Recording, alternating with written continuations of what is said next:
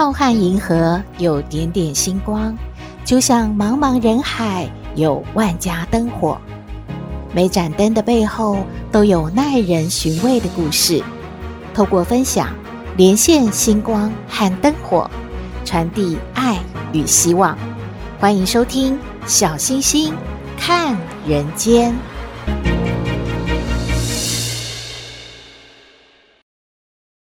各位好朋友，大家平安。本周新冠肺炎的疫情并没有缓解哦，所以全国继续维持着三级的警戒。孩子们停课也延到六月十四号了。许多公司已经采取了分流上班，也有的好朋友呢，干脆选择居家上班，还可以照顾孩子。不论您在哪里，都请您注意安全喽。不论您在哪里上班，都请您选择小星星看人间，让我们陪着您一起防疫。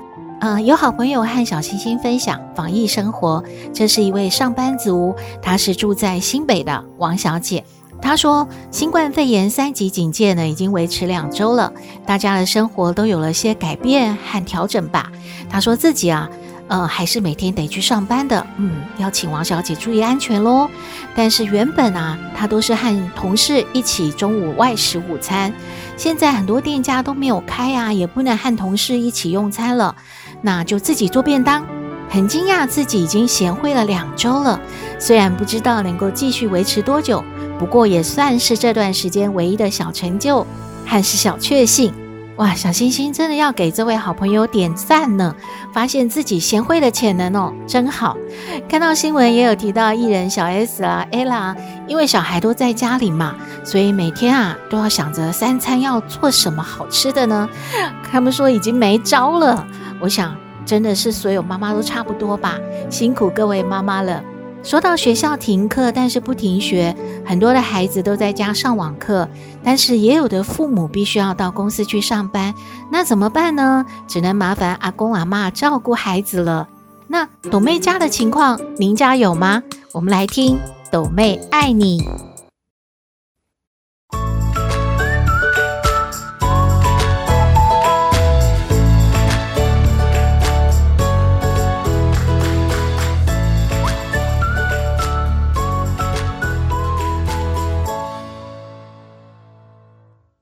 我是斗妹，有人说我很特别，有人说我无厘头，都没关系啦。我妈妈说我天真可爱又善良，还有斗妹爱你哦。诶，斗妹，你怎么啦？怎么怎么愁眉苦脸的啊？怎么不吃饭呢？妈妈，妈妈，我完蛋了，我我我好像没有味觉，我。我喝那个豆浆没有味道啊，怎么办？啊，怎么了？你有不舒服吗？看看，让妈妈看看有没有发烧啊？哎呦，多妹啊，你是在讲啥咪呀？这豆浆是无糖的啦，哪有什么味道？什么叫做没有味觉？你你你是安怎的？你又搞气死哦！妈妈。你在干什么？赶快洗手吃饭呢！妈妈，我没有胃口。我每天看阿嬷煮这些饭，我都没有胃口。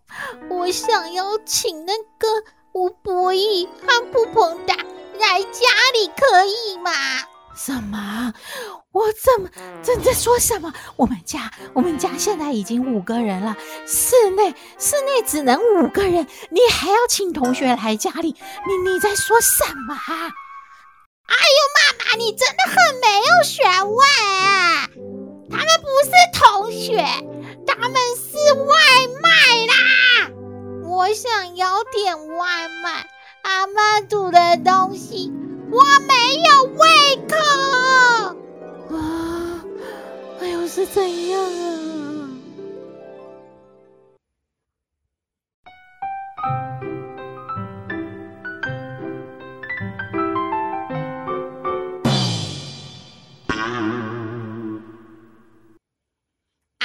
要干嘛？你干嘛拿着东西去去哪里呀？你不是今天才买过菜，你又要去干嘛？哎呦！阿妈，阿妈要离家出走了！哎呦，受不了，受不了了！什么？哎呦，不行啊！你离家出走，谁要煮饭给我和弟弟吃啦？哎呦，你打电话和你妈妈，还有你爸爸，叫他们不要上班，赶快回家，赶快回家哦！哎呦，阿妈受不了喽！哎呦，阿妈，你在说什么啦？哎，干嘛啦？哎呦，你和弟弟哦，大哥来大哥去哦，一整天哦没有休息哦，吵死了，吵死了！又说阿妈煮的东西不好煮哦，我不要，我要离家出走，我不要在家里啦，家里留给你啦，留给你和弟弟呀。哎呦，阿妈，你很奇怪耶！弟弟，你干嘛拿我东西？你干嘛？你不要跑！你给我过来！哎呦呦，开始了，我要离家出走了。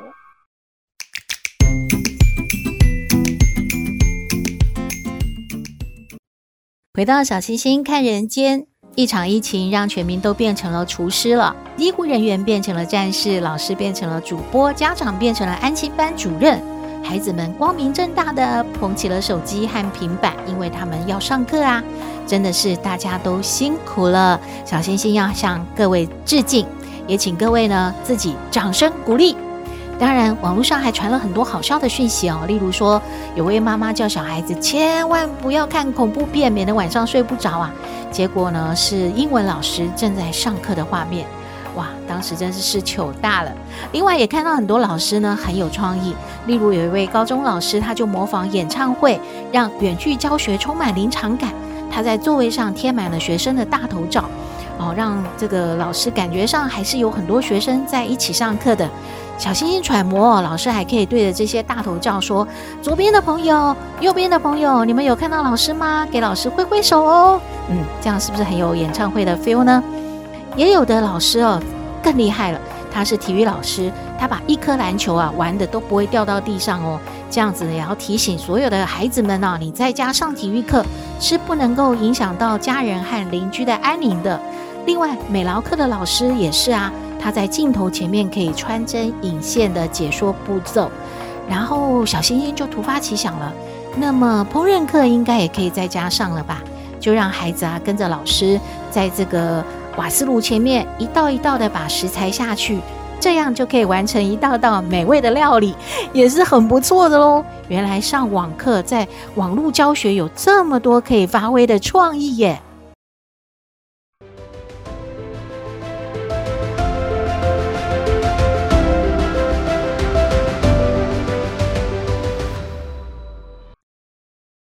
这些都是在防疫期间严肃生活中自得其乐的调味料。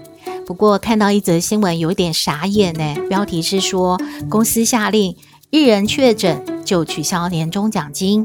还有一则新闻呢，是说，呃，老板宣布资遣全公司，因为看到呢宣布延长三级的警戒，就决定资遣全公司的员工。大家当场就傻眼了。不过有网友认为啊，老板没有赚钱呐、员工薪水也付不出来了，资遣还能够去找劳保局非自愿离职，其实是比休无薪假的好一点。也有人站出来替老板讲话，认为老板应该更无奈吧，毕竟真的有很多的公司，尤其是中小企业已经撑不下去了，会做这种决定，真的也不是他们所愿意的。那么相关的单位怎么说呢？如果说啊，有劳工突然接到资遣的通知，建议先向地方的劳工局申诉，相关的单位呢会派员调查，并且进行调解。但是如果雇主资遣没有合乎规定，会被认定的违法，而且是依法的开罚。至于说遭到资遣的员工要确认是否有拿到非自愿离职的证明，如果没有，就没有办法申请失业给付喽。大家。一定要注意一下，希望是用不到啦。有心理专家说，现在的疫情状况让很多人心理状态不太好。如果有信仰的人，有心理的依靠，也许会比较好一点。今天要和我们分享人生故事的是一位董妈妈。这位董妈妈呢，她如何面对孩子的忧郁症？怎么样陪孩子走出来的呢？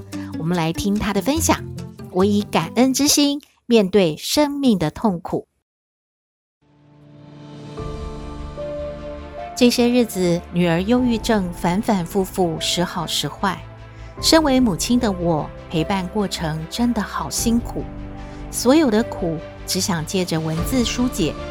也因为是自己的亲身经历，写下的字字句句都是生命中的精髓。从小到大，父母宠爱，直到结婚生子，一路走来，我一直抱着感恩的心生活，庆幸自己不需要为了世俗名利而忙碌。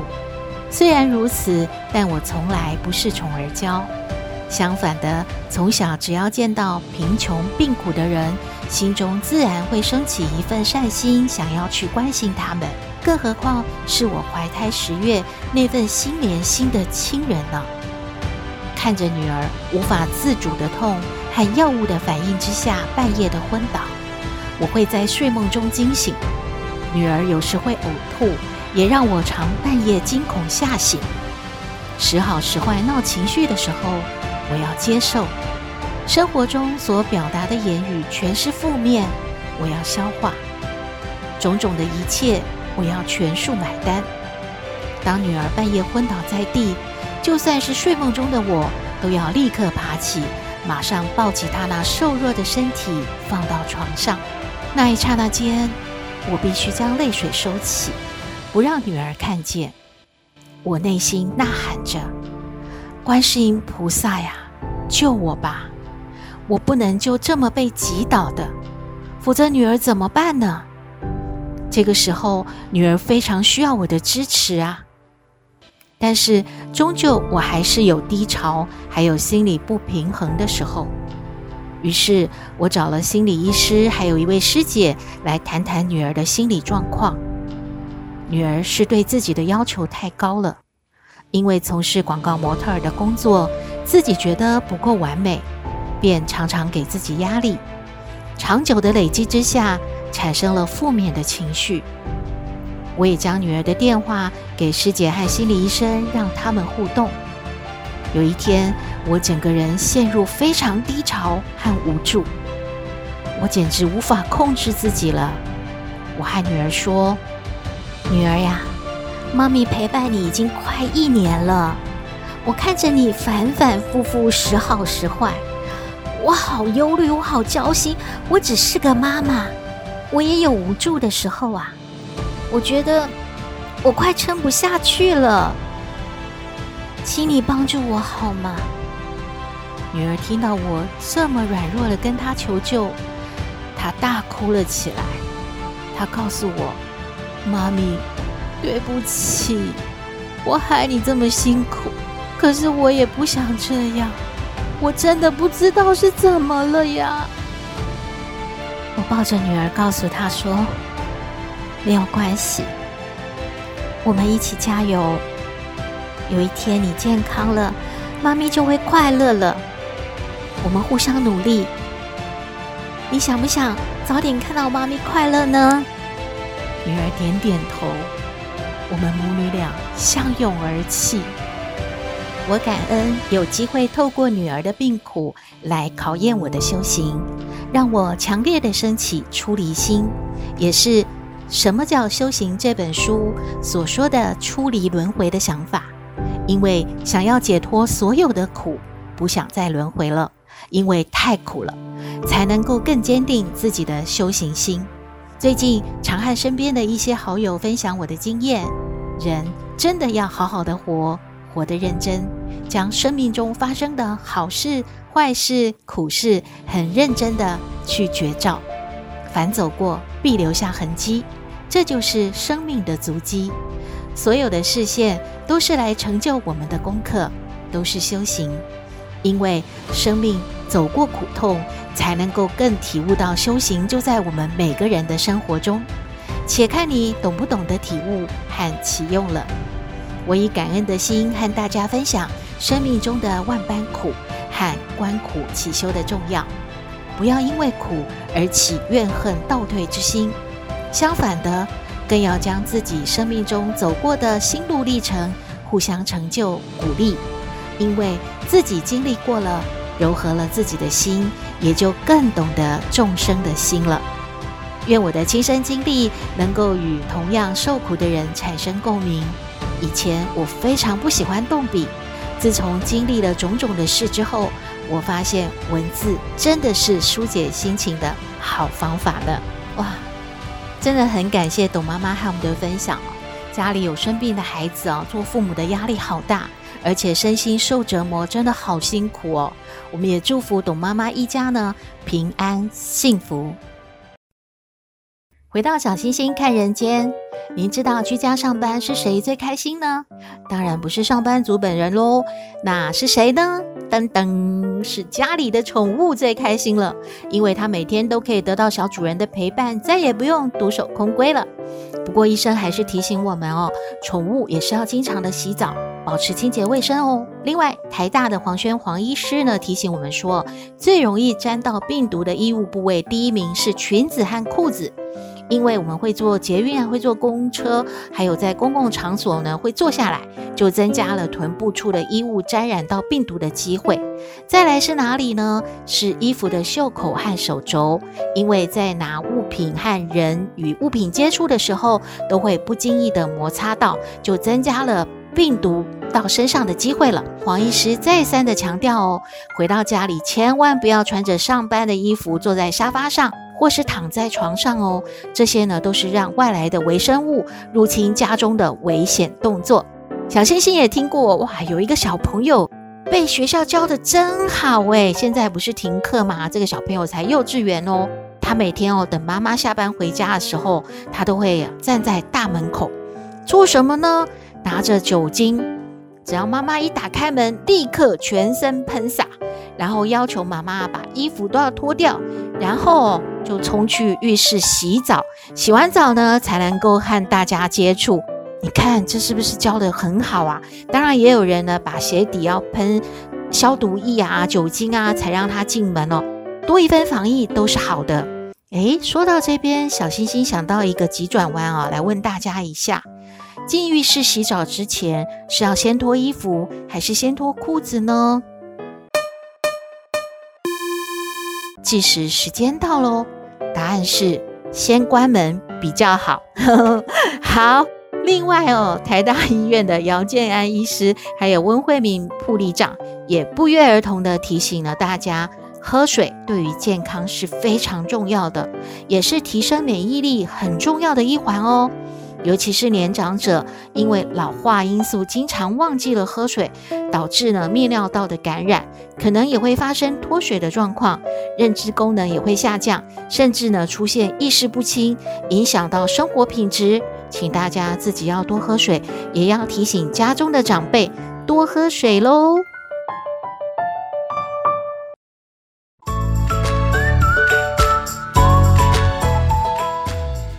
节目接近尾声了，小星星还有一个讯息要提醒大家哦，这是台湾失智症协会提供的。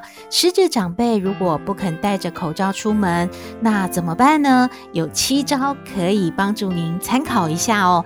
第一个呢，就是跟长辈说：“哎呀，你最喜欢的那个孙呐，那个大孙子啊，他都有戴口罩出门呢，我们要和他一样哦。另外啊，你最相信那个医生啊，都有提醒哦，要戴口罩出门。如果真的不行的话，就说。”警察说要戴口罩才能出门哦。那第二招是什么呢？就提醒啊，如果不戴口罩出门是会被罚钱的哦。还有啊，就干脆用鼓励的，就像给小孩子一些奖励一样，就说如果长辈戴着口罩出门的话，我们可以给他一百元的奖励金。第三招呢，就是直接告诉他说：“你真的不希望家人生病吧？你难道要出去被传染了之后，然后把病再传染给家人吗？这是不行的哦。所以呢，我们一定要戴着口罩出门。第四招是什么呢？就让他挑选口罩的颜色啊，还有他喜欢的样式啊。”当然，口罩的长相都差不多啦，不过有很多的花样、图案，还有一些颜色可以挑选，选一个长辈觉得看顺眼的，他就会戴起来了。第五招是什么呢？就是帮他特制口罩。就跟长辈说：“这是属于你的口罩啊，一定要带着它才能出门哦，要记好哦。这个呢，就是你专属的口罩。”第六招是什么呢？要在家里啊贴海报，叮咛他，提醒他。例如说，在家门口张贴海报，然后加上最爱的人或者是权威人的照片，以及戴着口罩的叮咛和图示，就跟他说：“你看看，我们家都有贴的这个海报哦。你最心爱的孙子啊，你最爱的家人，还有你看这个医生，他都有戴口罩哦。我们要跟这个海报一样，我们出门啊就是要戴着口罩。”才可以出去的，用这个图呢，用这个海报来提醒我们的长辈。第七招是什么呢？协同社区的提醒，也就是说，万一长辈呢真的不小心在你的眼前、眼下，你没有注意到的时候，他就溜出去了。那一定要请大厦的管理员啊、里长啊、邻居啊、警察一起的协助叮咛失智老人呢要戴口罩，而且有发现的话，赶快赶快的把口罩帮老人家戴上。其实您这样听听看，老小老小失智症的老人家，其实和小朋友是很像的，真的要非常有耐性，而且要千提醒万提醒，一定要请我们的长辈呢戴好口罩，而且要勤洗手。医生所提醒的，要多喝水，然后让我们自己呢保持健康，才能够对抗这一场疫情。当然喽，病毒不是我们的敌人，但是我们得要有充分的准备。不要让它侵犯到我们喽！小星星看人间，欢迎大家订阅分享，也祝福大家平安健康，日日是好日，天天都开心。我们下次再会喽！